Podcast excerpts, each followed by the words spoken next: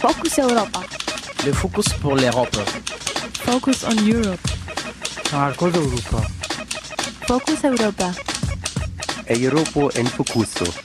Focus Europa. Fokus Europa. Nachrichten und Themen aus Europa auf Radio Dreieckland.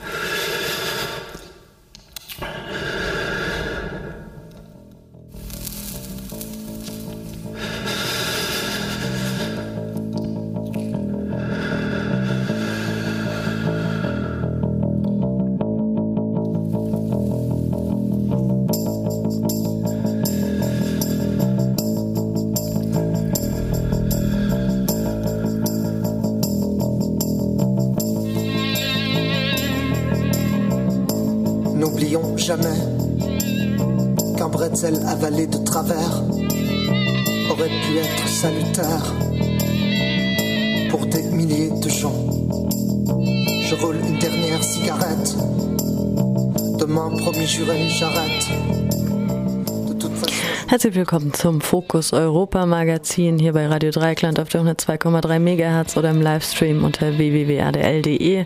Heute ist der 10. August 2015 und im Studio begrüßt euch die Maike.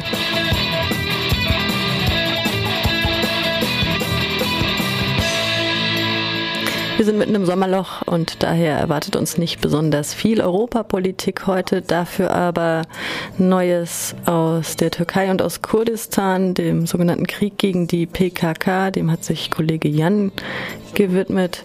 Außerdem schauen wir mal wieder nach Russland, wo Menschenrechtsorganisationen sich als ausländische Agenten äh, selbst etikettieren müssen.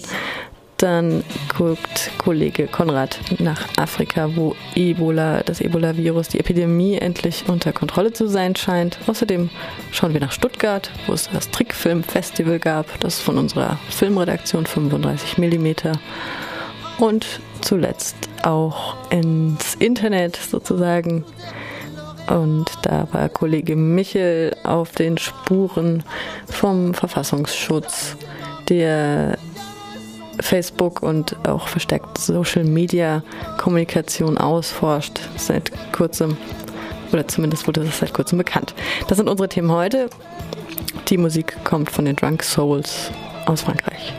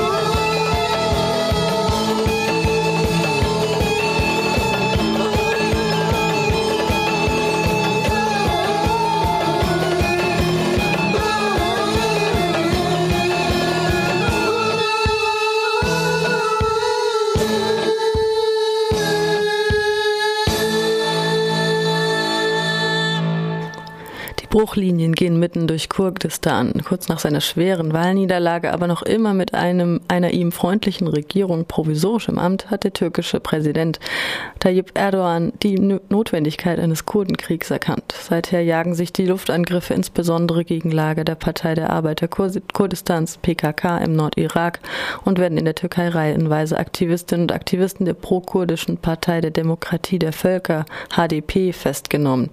Gegen die beiden Co-Vorsitzenden der Partei wurden Ermittlungsverfahren eingeleitet. Nun, wie sieht das aus der Sicht von irakisch-Kurdistan aus, wo die Bomben runterkommen, wenn auch bislang nicht überall? Der Präsident der autonomen Region irakisch-Kurdistan, Massoud Barzani, ist schon mal auf Distanz zur PKK gegangen und forderte sie auf, zur Vermeidung ziviler Opfer bei den Luftangriffen sein Land zu verlassen. Allerdings denken nicht alle in Kurdistan so wie Barzani. Radio Dreieckland fragte Thomas von der Osten Sacken von der Hilfsorganisation Wadi, die seit über 20 Jahren Projekte im irakisch-Kurdistan und anderen Ländern des Nahen Osten durchführt. Die Türkei hatte jetzt urplötzlich dem islamischen Staat einerseits den Krieg erklärt und andererseits der PKK, wobei die PKK-Spur wohl entschieden energischer verfolgt wird. Es wird in, auch im irakisch-Kurdistan viel bombardiert. Die irakische Regionalregierung versucht aber ein bisschen eher eine freundlich-türkische Politik. Trotzdem, ja, wie sieht denn das aus irakisch-kurdischer Sicht aus? Es gibt keine irakisch-kurdische Sicht. Man muss wissen, die Kurden, wie sie gerne in hiesigen Medien beschrieben werden, gibt es, sondern in Kurdistan gibt es die unterschiedlichsten politischen Akteure und äh, äh, zwischen gerade der kurdisch-demokratischen Partei und der PKK existieren traditionell und seit Jahrzehnten äh, große Spannungen. Es hat ja auch in der Vergangenheit immer wieder zu Kämpfen zwischen beiden gekommen, sodass äh, eigentlich die, die Bruchlinie im Nahen Osten im Augenblick auch mitten durch Kurdistan, auch durch irakisch-Kurdistan durchgeht. Also innerhalb des Gebietes, das von der kurdisch-demokratischen Partei und der Basani kontrolliert wird, ist man politisch eher äh, traditionell mit der Türkei verbündet und sieht in der PKK eine Gefährdung, eine Gefährdung der, des eigenen Machtanspruches, äh, während im, im Gebiet um Süleymaniye, das hauptsächlich von der Patriotischen Union Kurdistans kontrolliert wird, die auch in der kurdischen Regionalregierung ist, man traditionell eher Sympathien für die PKK äh, hegt. Und entsprechend sind, unterscheiden sich die Reaktionen, ob äh, man jetzt in Duhok oder in Süleymaniye ist. In Süleymaniye ist die Sympathie eher auf Seiten der PKK gegen die Türkei. In Duhok oder Erbil im KDP-Gebiet sind die Sympathien eher sozusagen auf Seiten der nicht unbedingt die Sympathien, aber ähm, hat man ein sehr, sehr angespanntes Verhältnis zur PKK, weshalb Basani jetzt ja auch die PKK aufgefordert hat, sich aus dem Nordirak final zurückzuziehen. Die PKK sitzt ja seit äh, 20 äh, Jahren in den sehr unzugänglichen Kandilgebirgen an der iranischen Grenze. Stichwort Iran. Traditionell hat die PKK und die PUK ein eher gutes Verhältnis zum Iran, während die äh, KDP eher sich der Türkei zuneigt. Und deshalb. KDP ist die Demokratische Partei. Partei. Ja. Genau. Mhm. Und, und, und deshalb ist sozusagen der, der Konflikt, der im Moment im Nahen Osten zwischen sunnitischen Ländern von Saudi-Arabien und Türkei angeführt und der Achse des Widerstandes, also der, der iranischen, äh, iranisch dominierten Front, geht äh, in gewisser Hinsicht also mitten durch Kurdistan.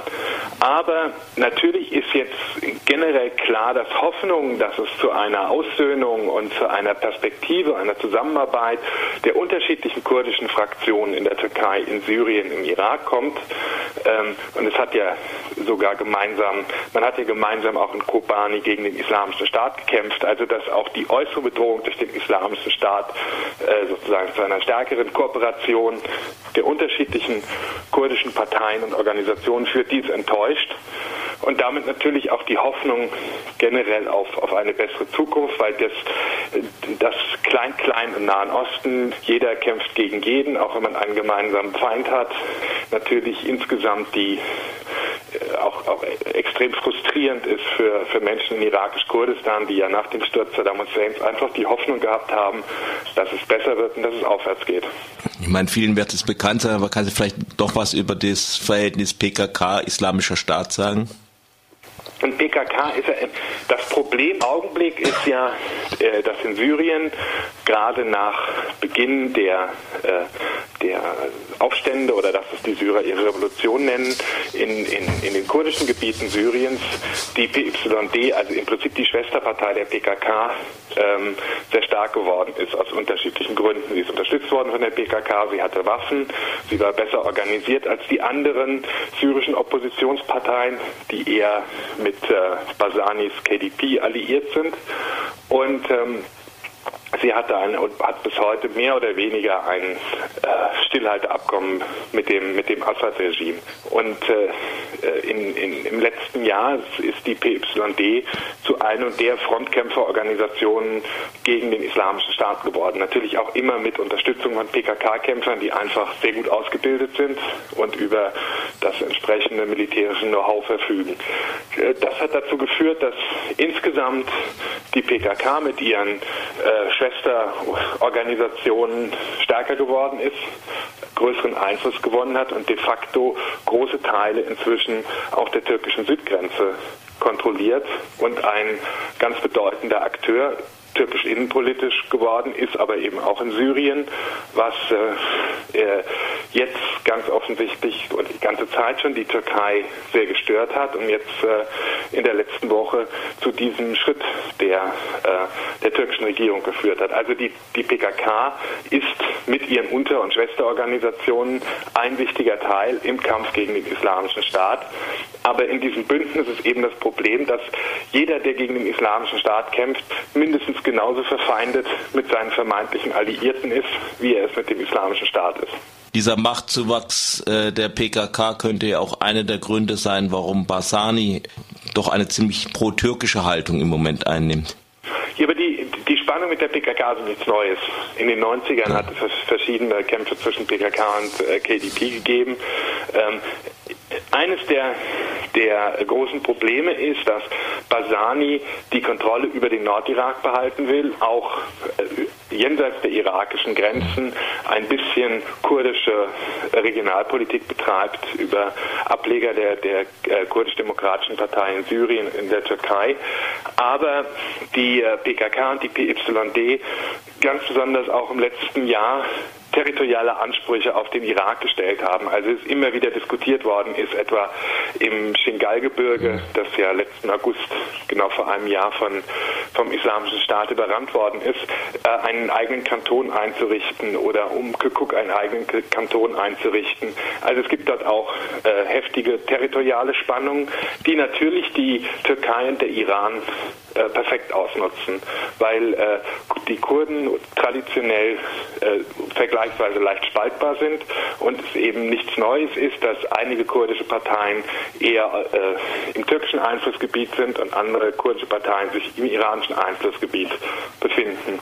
Und eben versuche das jetzt ein bisschen zu überwinden, ähm, wären vermutlich oder hätten funktioniert, wenn es eine dritte äh, Macht gegeben hätte, die das vorangetrieben wäre, in diesem Fall die Amerikaner, die aber sich jetzt entschieden haben, wirklich äh, einmal mehr den falschesten aller Schritte zu tun, nämlich diese Spaltung jetzt noch weiter voranzutreiben und sich ähm, mit der Türkei äh, kurzfristig zu alliieren, was dazu führt, dass natürlich für die PKK und PYD und die ganzen Organisationen, die da dranhängen, die, Türkei, die USA wieder der neue Feind ist. Die haben jetzt zeitweilig für sie sogar Bombenangriffe geflogen und die Spaltung innerhalb Kurdistans weitergehen wird.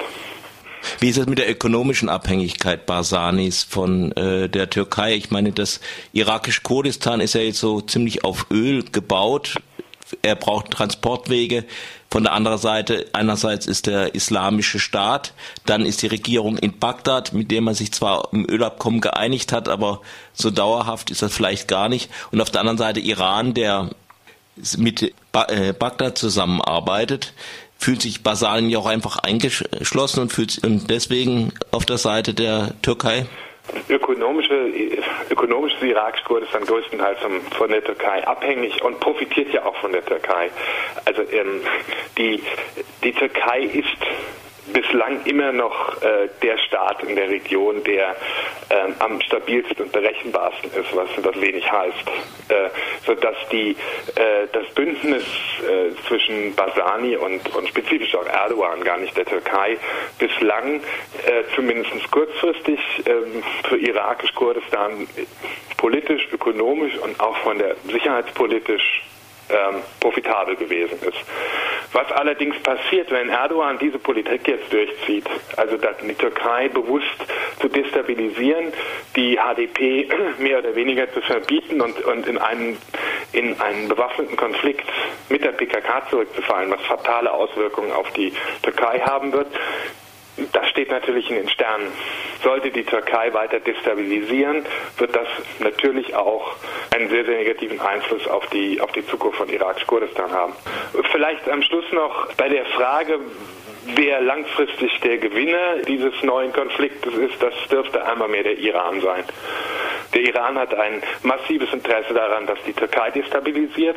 Vermutlich werden die neuen Konfliktlinien dazu führen, dass PYD und PKK sich enger an den Iran anlehnen. Es gibt erste Anzeichen, dass es zu verstärkten Verhandlungen zwischen PYD und dem Assad-Regime kommen wird.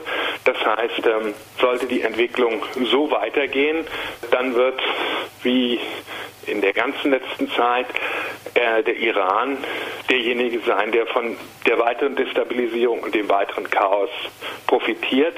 Und natürlich wird auch die Basani-Regierung, die kein so gutes Verhältnis zum Iran hat wie etwa die Patriotische Union Kurdistans, sich dann auch versuchen, dem Iran anzunähern aus Eigeninteresse, sodass also die Obama-Administration mit ihrem Schritt, den sie da jetzt gerade unternommen hat, einmal mehr, ob gewollt oder ungewollt, nicht den islamischen Staat schwächt, sondern ihre eigenen Verbündeten schwächt und den Iran stärkt. Die Bruchlinien gehen mitten durch Kurdistan. Das war Thomas von der Osten Sacken von der Hilfsorganisation Wadi im Gespräch mit Kollege Jan. Vielen Dank dafür.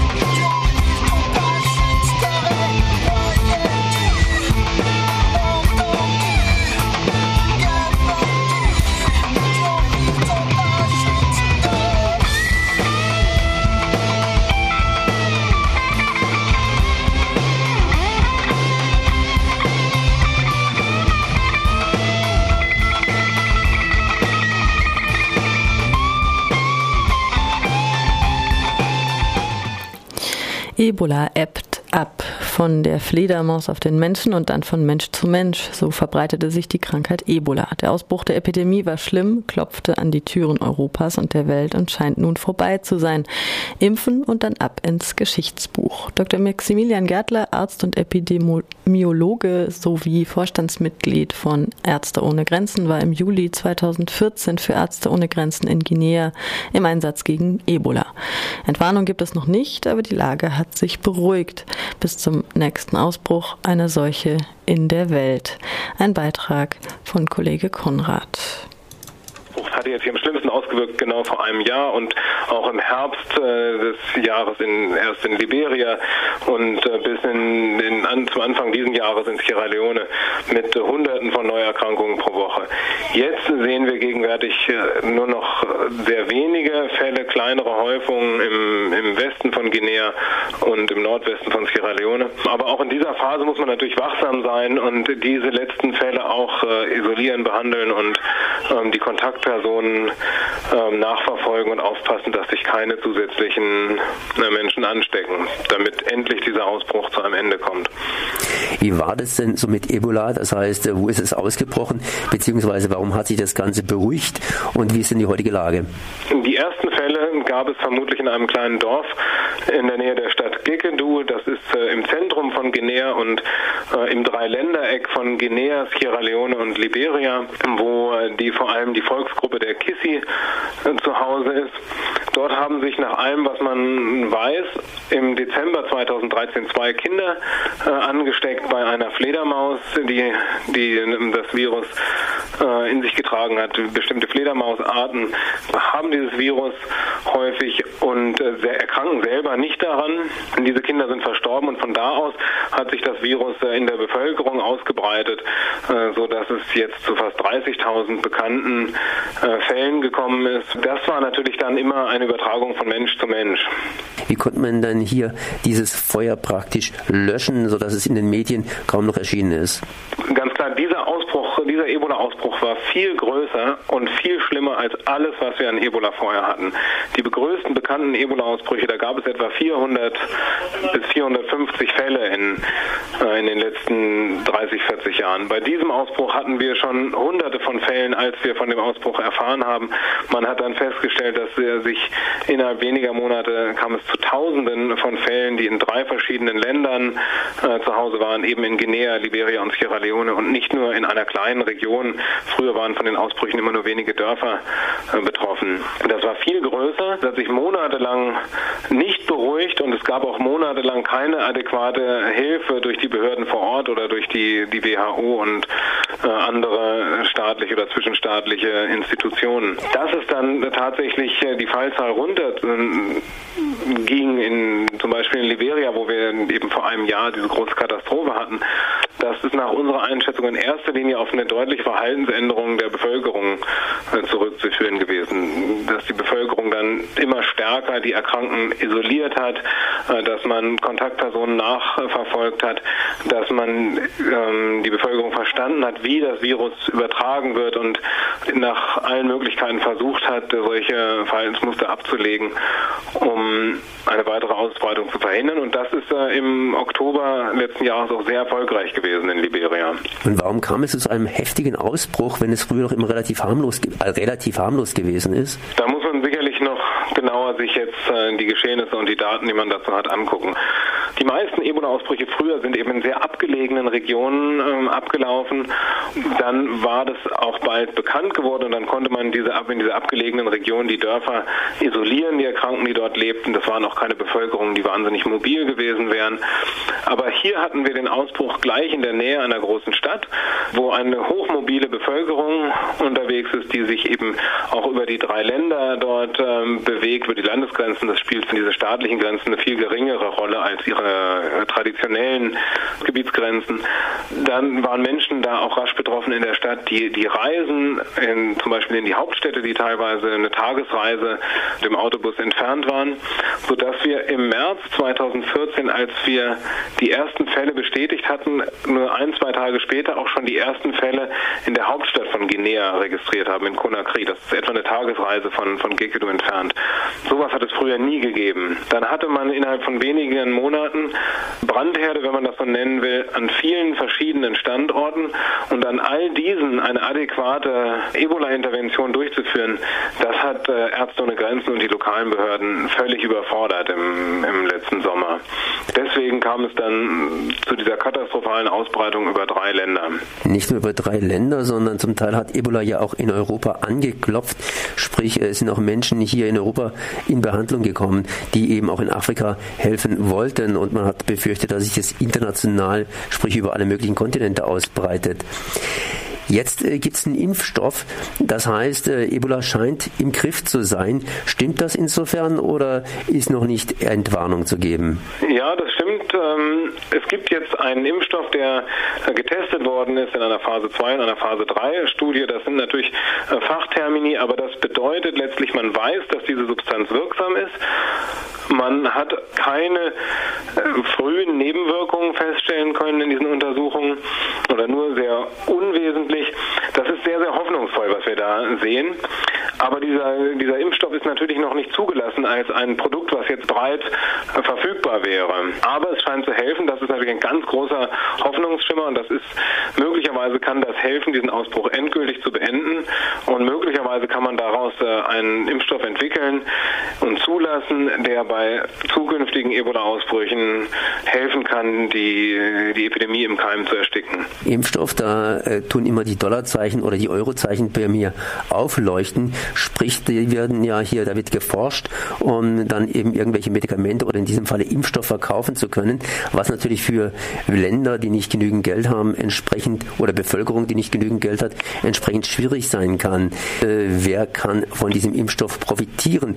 Ist genau wie Sie sagen, Ebola gehört natürlich zu den Krankheiten, die zwar seit Jahrzehnten bekannt sind, aber für die sich äh, keine marktorientierte Pharmaforschung wirklich interessiert hat. Mit, äh, mit einem Ebola-Medikament, einem Ebola-Impfstoff äh, ließ sich über Jahrzehnte wahrscheinlich überhaupt kein Geld verdienen. Es gab wenig Erkrankte und die Bevölkerung, die bedroht sind von der Erkrankung, sind arm, meistens nicht krankenversichert. Das nehmen wir an, ist die Hauptursache, warum da nie was entwickelt worden ist. Nachdem letztes Jahr die, die Angst vor Ebola auch die westliche Welt erfasst hat und nachdem man gesehen hat, dass die Ausbreitung einer solchen Epidemie ganze Staaten lähmen kann, sind sehr viel Fördergelder in diese Forschung geflossen und es gab eine ganz andere Motivation, da was zu erfinden. Und die Leistung der Forscher, innerhalb so kurzer Zeit einen Impfstoff zu testen, die ist natürlich großartig, aber die sind diesmal auch ganz anders äh, unterstützt worden. Wer hat denn hier unterstützt, beziehungsweise wer hat denn hier geforscht? Waren das die Pharmafirmen oder eher die Universitäten? Ähm, die Gelder kamen aus unterschiedlichen Quellen. Ich habe jetzt auch keine genauen Zahlen vorliegen, aber es gab natürlich staatliche Mittel, es gab äh, Pharmafirmen, die beteiligt waren an diesen Studien. Auch Ärzte ohne Grenzen hat äh, Gelder in, in, diese Untersuchung, diese Studien jetzt ähm, mit einfließen lassen. Was wird denn überhaupt gemacht, um hier weltweit entsprechend Epidemien zu verhindern?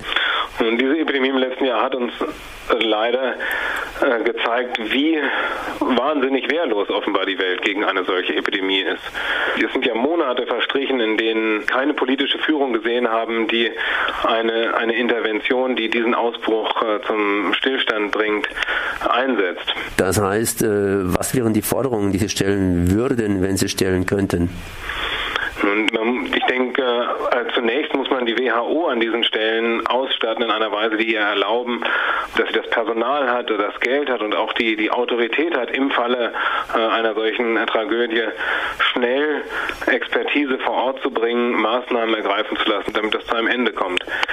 Sicherlich hat es an Medikamenten und einem Impfstoff gefehlt und da gucken wir jetzt optimistischer in die Zukunft, aber man muss sich schon klar machen, die Monate, in denen gar nichts passiert ist, die haben offengelegt, dass es hier nicht nicht um, um ein Versagen und ein Fehlen von Medikamenten allein ging, sondern das war ein politisches Versagen, dass man dieser Epidemie sechs Monate lang zugeschaut hat, ohne, ohne aktiv zu werden. Wo haben die Politiker vor allen Dingen versagt? Wir wissen, dass dieser Ausbruch wahrscheinlich erst drei Monate nachdem die ersten, es die ersten Erkrankungsfälle gab, äh, vor Ort bekannt geworden ist. Das deutet natürlich schon darauf hin, dass die Gesundheitssysteme vor Ort überhaupt nicht ausgestattet sind, um dem adäquat zu be begegnen oder das auch nur an rechtzeitig zu merken. Wir haben aber auch gesehen, dass die Aufrufe von Ärzte ohne Grenzen vor etwas mehr als einem Jahr schon, dass dieser Ausbruch anders ist und viel größer als alles, was wir von Ebola kannten, sind auch bei der WHO nicht in dem Maße gehört worden, wie, wie das richtig gewesen wäre, um frühzeitig die Sache im Keim zu ersticken. Und dann haben wir natürlich auch gesehen, wie auch westliche Regierungen über Monate, in denen laut gesagt wurde und schließlich auch durch die WHO anerkannt wurde, dass das ein internationaler Gesundheitsnotfall ist, kaum und nur sehr zögerlich äh, reagiert wurde. Erst gar nicht, dann zögerlich, schließlich unkoordiniert und jetzt müssen wir aufpassen, dass diese internationalen Reaktionen nicht ermüden, äh, bevor der Ausbruch wirklich vorbei ist. Das war Maximilian Gärtler, letztes Jahr gegen Ebola in Guinea für Ärzte ohne Grenzen im Einsatz. Mehr Informationen gibt es auf der Seite von Ärzte ohne Grenzen www.ärzte mit ae-ohne-grenzen.de.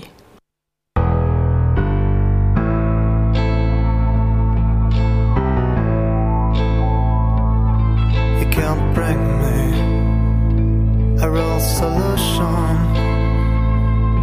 You just bring me a resolution.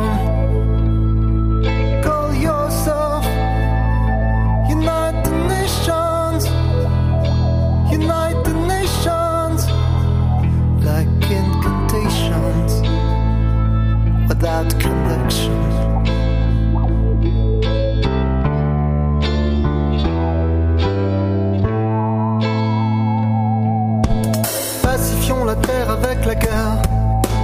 Désarmons le monde avec nos armes. Marchons sur les cadavres de nos idéaux, bien trop beaux pour nos sales têtes. Pleurons de joie avec les larmes. Ceux qui se mettent au travers de la route de la félicité. Économique. Respirons l'air pollué par nos soins. Expliquons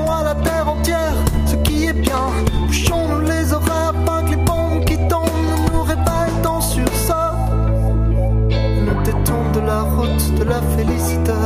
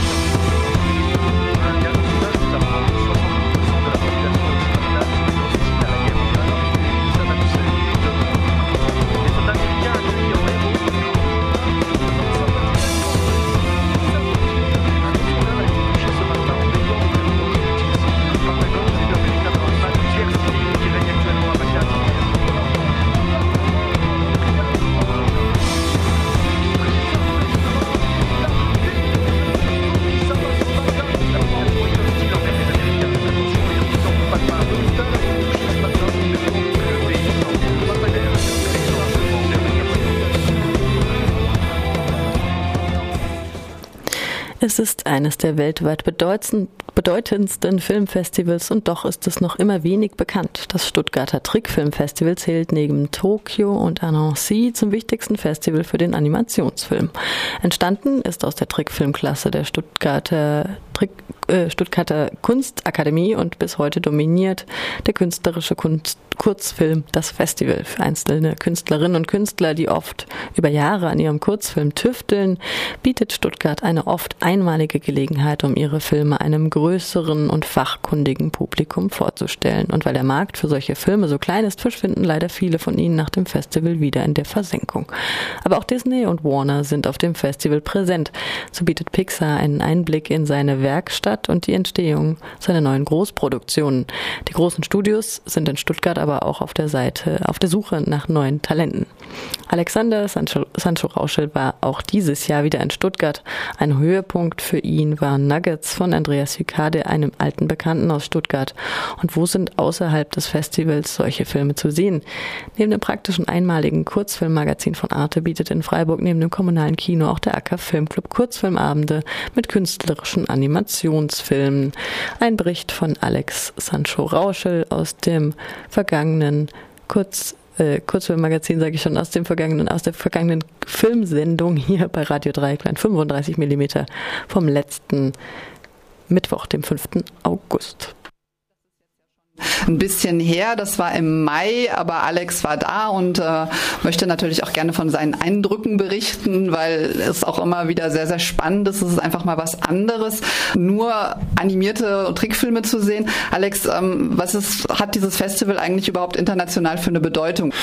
Ja, das ist in der Tat eine äh, ziemlich beeindruckende Erfolgsgeschichte. Das Festival fing an dadurch, dass es auf der Kunstakademie in Stuttgart eine kleine Trickfilmklasse innerhalb der bildenden Kunst Kunst innerhalb der Kunstgalerie äh, äh, Akademie gab und aus dieser kleinen Klasse, die quasi einfach ihre Filme mal in einem kleinen Saal zeigen wollten. Das war ein Festival, das fand alle zwei Jahre statt, wurde Schritt um Schritt das vermutlich bedeutendste Trickfilmfestival der Welt. Also ähm, es gibt Annecy noch und es gibt Tokio, aber man munkelt doch, ähm, dass Stuttgarter wäre mittlerweile eigentlich das Wichtigste. Das findet mittlerweile jedes Jahr statt. Das 22. war das jetzt dieses Jahr und es wird immer internationaler. Also es kommen wirklich Filmemacher aus der ganzen Welt an. Und im Gegensatz zu anderen Festivals ist es nach wie vor sehr nicht kommerziell. Also ähm, da sind zwar auch Disney und Warner und die großen Studios präsent und gucken da zum Teil nach Zeichner, Nachwuchs, Ausschau, aber ähm, es sind eben wirklich künstlerische Leute, die jahrelang für sich allein im Keller ihre Filme machen und dann nach ein paar, nach paar Jahren auftauchen, so einen fünf Minuten Film fertig haben, damit dann aufs Festival kommen und unter Umständen eben auch äh, dafür dann einen Preis bekommen, bejubelt werden und dann wieder abtauchen machen. Also es ist irre und du merkst wirklich, es gibt eine künstlerische Animationsfilme, die mit dieser Welt von Warner und Disney nichts zu tun hat, wobei natürlich da auch der Nachwuchs herkommt. Aber es gibt Leute, die ihr Leben lang nur sowas machen. Ja, Gerade das Abtauchen ist ja wahnsinnig spannend. Von diesen Filmen sieht man nie irgendwas im Kino wahrscheinlich. Das sind leider, muss man fast sagen, in der Regel eher Kurzfilme, oder? Es sind fast nur Kurzfilme. Die Langfilme, die es gibt, sind natürlich dann teuer und entsprechend eher äh, Kinderfilme oder eben so die Disney- und Pixar-Produktion. Die sieht man zum Teil als Preview dann dort auch oder sieht Ausschnitte von, also Pixar zum Beispiel macht eine Vorstellung, einen Abend, wo sie im Grunde äh, geskribbelte Bleistiftzeichnungen zeigen von Filmen, die kommen werden. Also das ist natürlich auch toll, so ein Einblick in die Studioarbeit. Aber wie du schon sagtest, die Hauptmasse sind natürlich richtige Kurzfilme, zwei, drei, vier, fünf Minuten lange Dinger, weil man als Privatmensch mit seiner Finanzierung und sagen wir mal der Arbeit von wenigen Menschen einfach auch mehr nicht hinkriegt.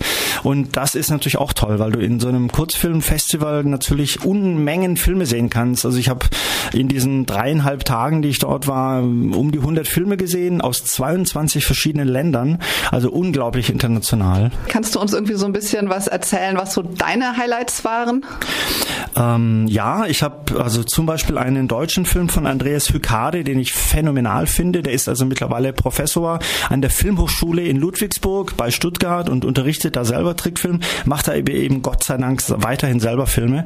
Äh, der hatte vor paar Jahren mal einen Film gemacht von einem ein Mädchen, das über so eine Wiese wandert in der Sonne und du merkst irgendwie, sie ist sehr, sehr schwer krank und es waren im Grunde so die, die Träume eines äh, krebskranken Mädchens mit ihren Fantasien und es hat fast keinen Text gebraucht. Du hast einfach diese Bilder gesehen, es hat unglaublich viel erzählt in wenigen Minuten und das beherrscht er auf unglaubliche Art und Weise. Er hat jetzt einen Film gemacht, Nuggets, fünf Minuten lang.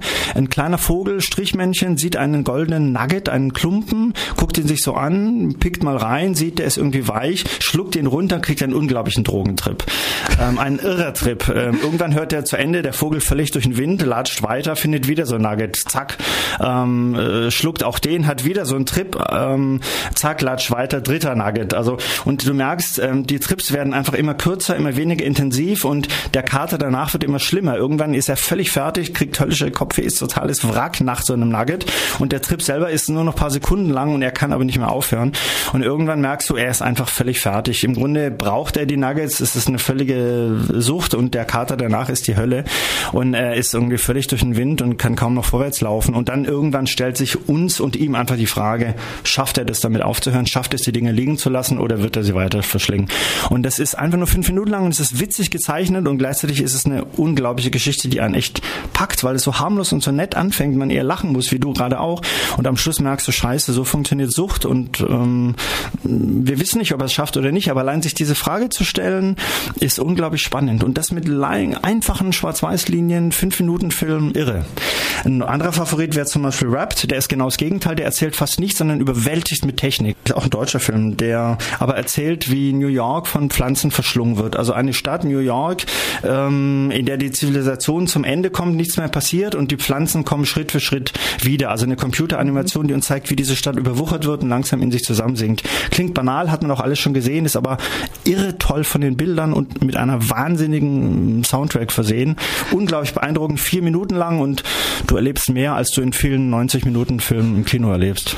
Manchmal hat man Glück und solche kleinen Perlen laufen irgendwann nachts versteckt im Programm auf Arte, also immer mal wieder einen Blick. Du sagst es, in genau. Die, in die Fernsehzeitung das werfen. Kurzfilmmagazin von Arte ist, glaube ich, wirklich die einzige Hoffnung für viele Animateure. Und natürlich die, das Kurzfilmprogramm im AK Filmclub, wie mein Kollege Johannes uneigennützig gerade anmerkt. Und ähm, ich kann ihm da nur beipflichten. Einmal im Semester macht der AK seine Kurzfilmnacht und auch da ist es halt, vieles von den Sachen kommt leider gar nicht in Verleih, aber was wir kriegen, zeigen wir natürlich dann gerne im AK beim Kurzfilmprogramm wie gesagt, jedes Jahr im Mai mittlerweile jährlich und Stuttgart ist ja durchaus von Freiburg gut erreichbar. Lohnt sich wirklich und sei es, dass man nur für einen Tag hinfährt, wirklich irre. Gerade das Wettbewerbsprogramm dort ähm, wird nächsten Mai wieder stattfinden. Da kriegt man auch noch Karten, wenn man ein bisschen nach Vorverkauf guckt und es ist wirklich eine tolle Sache.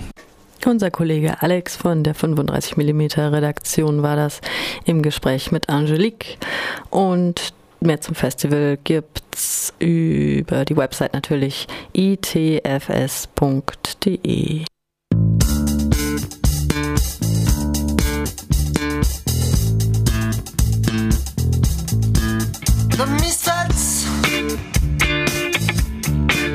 At Joe's bar.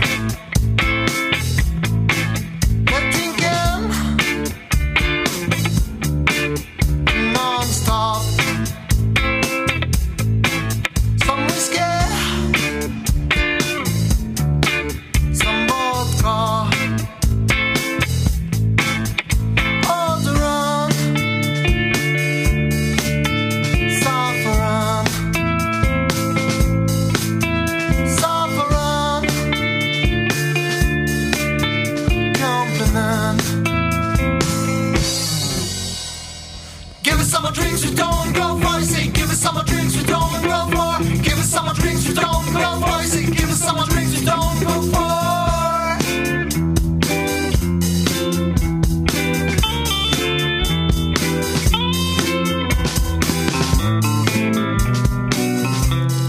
hier leider ranhalten. Die Zeit ist nicht nur noch ganz knapp und wir wollen noch zwei Beiträge spielen. Hier zum ersten der Demokratieverrat von Maßen und Range, die Veröffentlichung der verstärkten Ausforschung der Facebook, Social Media Kommunikation der deutschen Bundesbürger und Netzpolitik.org, die der Inlandgeheimdienst BFV, das Bundesamt für Verfassungsschutz, mit zusätzlich 2,7 Millionen Euro betreiben soll und will, ist nach Ansicht des Geheimdienstchefs Hans-Georg Maaßen, dem am vergangenen Dienstag Dienstag der Generalbundesanwalt Harald Range mit einem Angriff auf den Justizminister Maas erneut beipflichtete. Nur eins, Landesverrat. Ein Kommentar von Kollege Michel. Seit 30. Juli, als der Generalbundesanwalt sich entschloss, die kurze presserechtliche Verjährung zu unterbrechen, indem er Markus Beckedahl und äh, Herrn Meister bekannt machte, dass sie wegen Landesverrates äh, von ihm mit einem Ermittlungsverfahren überzogen wird. Seit diesem Datum steht die Republik in gewisser Weise in bestimmten medialen Apparaten Kopf. Gestern schien die Entwicklung dahingehend, dass die die Sprecher der Ministerien für ihre Minister des Inneren, der Justiz und des Kanzleramtes klar und deutlich machten, dass äh, wegen des hochgeschätzten Gutes der Pressefreiheit sie nicht dem Generalbundesanwalt folgen, der äh, unter der Gutachtenstellung eines Staatsgeheimnisses seit Mai gegen die beiden Journalisten und weitere Unbekannte ermittelt. Gestern, wie gesagt, die Bundespressekonferenz. Die Frage kam dann von Markus Beckedahl selbst. Wurde Netzpolitik auf die Anzeigen vom Bundesverfassungsschutzchef, also Inlandsgeheimdienst Hans-Georg Maaßen hin, überhaupt elektronisch schon überwacht? Denn die Pressesprecherinnen der Ministerien wollten dies gestern nun nicht ausschließen. Habe ich eine Zusatzfrage an Herrn Plath, an Herrn Plath und Herrn, äh, Herr Scholz. Können Sie ausschließen, dass seit äh, Beginn der Ermittlungen gegen uns, Überwachungsmaßnahmen gegen uns in Gang gesetzt wurden? Ja, bitteschön. Ja. Also ausschließen, Herr Beckedahl, kann ich das äh, schon deswegen nicht, äh, weil ich natürlich zu Ihrer Person oder zu etwa in anderen Ermittlungsverfahren einfach nichts weiß. Ähm, aber ja, deswegen kann ich es nicht ausschließen, bitte ich um Verständnis. Oh, Moment, ich habe Sie eigentlich schon, es war jetzt schon die Zusatzfrage. Würde das denn gehen, dass, wenn die Ermittlungen eingeleitet wurden, dass dann gegen uns als Journalisten schon Überwachungsmaßnahmen gestartet werden? Rein rechtlich, ohne jetzt so den Einzelfall bewerten zu können, Sie als Jurist? Ja, ich kann, ich kann nur auf die, auf, die, auf die Pressemitteilung des GBA verweisen, der, äh, die gestrige Pressemitteilung des GBA. Äh, dort wird ausgeführt, dass ähm, mit Blick auf das Hochgut der Presse- und Meinungsfreiheit keine Maßnahmen gegen die in den Strafanzeigen des äh, BFJ namentlich genannten Journalisten ergriffen werden sollen.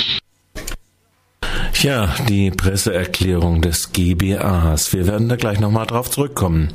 Aber sie konnten es nicht ausschließen, dass die zwei Strafanzeigen an Riege, und zwar vom Februar und April 15, des Chef des Inlandgeheimdienstes, dem mit dem Titel Bundesamt für Verfassungsschutz Hans-Georg Maaßen gegen Netzpolitik oh, gerade deshalb via LKA Berlin Abteilung Staatsschutz gestellt wurden, um die elektronische Ausforschung von Netzpolitik Politik.org sicherzustellen bzw. zu flankieren. Im Interesse der Pressefreiheit setzt Paragraph 100a Strafprozessordnung nämlich eine ganz hohe Schranke vor die Durchsuchung bzw. elektronische Ausforschung.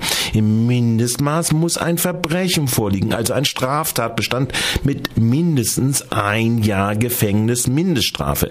Dies garantiert aber nur Paragraph 94 Strafgesetzbuch der Landesverrat Bundesrat, der mit der Absicht des Nachteils für die Bundesrepublik, und zwar eines schweren und zugunsten einer fremden Macht, einen schweren Nachteil für die äußere Sicherheit zur Voraussetzung hat.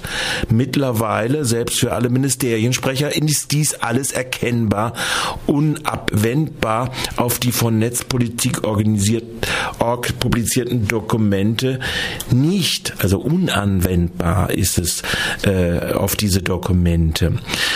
Deshalb gab es dieses Herumfilibustern mit dem nachgeschobenen Amtsgutachten des Geheimdienstes zum Staatsgeheimnis, das die Zweifel selbst des Berliner Landeskriminalamts schon hervorgerufen hatte. Das der Generalbundesanwalt Range in die Falle lief, spricht erkennbar gegen ihn, dass er auch gegen die mitgeteilte Ansicht des Justizministeriums seit dem 13.05. darauf beharrt, ein Ermittlungsverfahren einzuleiten und zu führen, macht ihn zum Komplizen von Maßen beim Demokratierekord. Und heute hat der Generalbundesanwalt in dieser Angelegenheit noch einmal nachgelegt. Hören wir rein. Zur Wahrung und Sicherung der Objektivität der Ermittlungen habe ich am 19. Juni 2015 ein externes Gutachten in Auftrag gegeben. Der unabhängige Sachverständige sollte klären, ob es sich bei den veröffentlichten Dokumenten um ein Staatsgeheimnis handelt. Der Sachverständige teilte mir gestern mit, dass es sich nach seiner vorläufigen Bewertung bei den am 15. April 2015 veröffentlichten Dokumenten um ein Staatsgeheimnis handelt. Der Sachverständige hat damit die Rechtsauffassung der Bundesanwaltschaft und des Bundesamtes für Verfassungsschutz insoweit vorläufig bestätigt. Die Bewertung des unabhängigen Sachverständigen habe ich dem Bundesministerium der Justiz gestern unverzüglich mitgeteilt. Mir wurde die Weisung erteilt, das Gutachten sofort zu stoppen und den Gutachtenauftrag zurückzuziehen. Dieser Weisung habe ich Folge geleistet. Meine Damen und Herren, die Presse- und Meinungsfreiheit ist ein hohes Gut. Dieses Freiheitsrecht gilt aber nicht, auch nicht im Internet, schrankenlos. Das entbindet die Journalisten nicht von der Einhaltung der Gesetze. Über die Einhaltung der Gesetze zu wachen, ist Aufgabe der Justiz. Diese Aufgabe kann sie nur erfüllen, wenn sie frei von politischer Einflussnahme ist. Daher ist die Unabhängigkeit der Justiz von der Verfassung ebenso geschützt wie die Presse- und Meinungsfreiheit. Auf Ermittlungen Einfluss zu nehmen, weil deren mögliches Ergebnis politisch nicht opportun erscheint, ist ein unerträglicher Eingriff in die Unabhängigkeit der Justiz. Das sagte vor zweieinhalb Stunden der Generalbundesanwalt, der im Februar ohnehin in seinen Ruhestand gehen wird ein Generalbundesanwalt, der mit dieser Erklärung erst recht sich zu einem Komplizen des Verfassungsschutzchefes macht. Denn ein Tatbestand besteht nicht nur aus dem Staatsgeheimnis, das er glaubt per externen Gutachten prüfen zu können. Der Herr Generalbundesanwalt verliert nicht ein einziges Wort über die Absicht, die dieser Tatbestand auch erfordert bei der Veröffentlichung Verantwortung, nämlich einer fremden Macht zu nutzen und dem Bundesrepublik zu schaden, geschweige denn, wie denn der Stellenplan, und das ist das, was das Staatsgeheimnis sein soll, des externen Beruf, äh, be, beauftragten Gutachters, der Stellenplan für die Internetausforschung, weshalb dieses Dokument dann die äußere Sicherheit der Bundesrepublik Deutschland im schweren Umfang beeinträchtigen soll. Solche Juristen an die Spitze der Generalbundesanwaltschaft gestellt zu haben, ist das Verdienst der FDP. Hans-Georg Maaßen selbst jedoch, der statt seiner Aufgabe der Spionageabwehr gegen fremde Mächte nachzugehen, gerade diese begünstigt und vielmehr mit der NSE für Brosamen ins Bett geht, sah diesmal seine Gelegenheit zur Revanche gekommen. Ihm, dem schon die Kanzlerin im Herbst 2014 die gestellten Strafanzeigen stoppen ließ, gegen die, die sie publizierten, äh, gegen die Publikation von abgehorchten Telefonaten als Dienstgeheimnisverrat gegen die, die sie publizierten, wollte er nämlich verfolgen lassen, wird sich neben seinen Strafanzeigen schon rückversichert haben.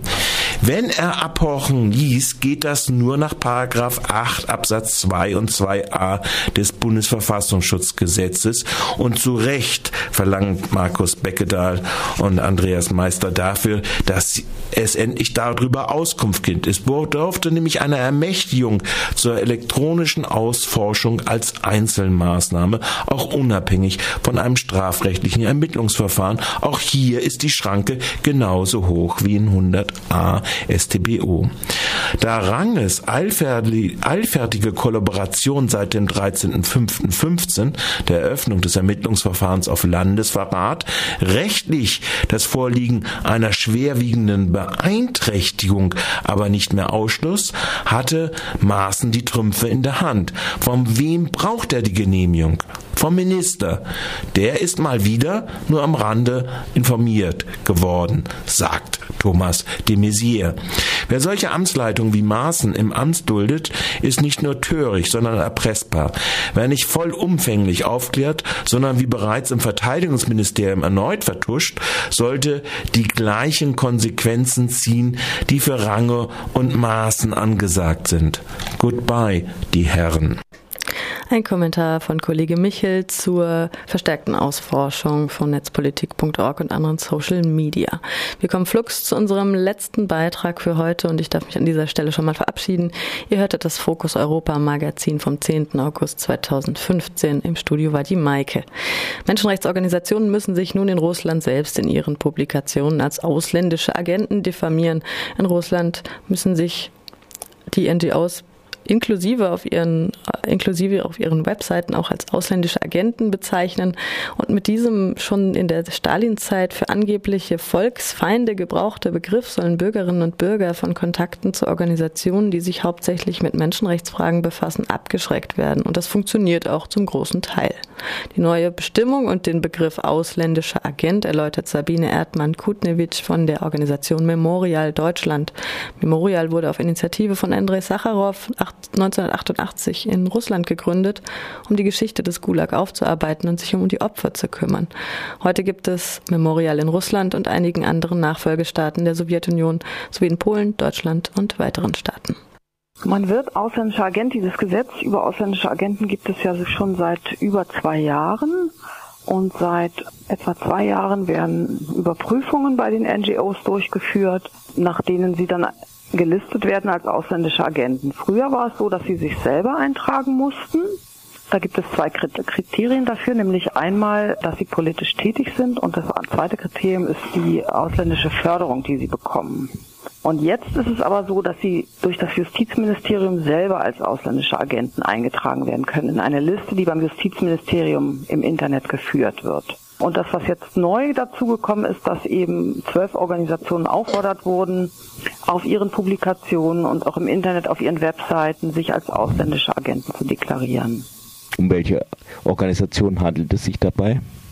Das sind ganz bekannte Menschenrechtsorganisationen, zum Beispiel Transparency International in Russland, ein Komitee gegen Folter, das Menschenrechtszentrum von Memorial und auch einzelne Memorialverbände, zum Beispiel in Jekaterinburg, das Sacharow-Zentrum in Moskau und viele, viele andere, die also wirklich Menschenrechtsarbeit machen und nun tatsächlich politisch tätig sind, ähm, was aber auch wirklich sinnvoll ist und ihre Aufgabe ist.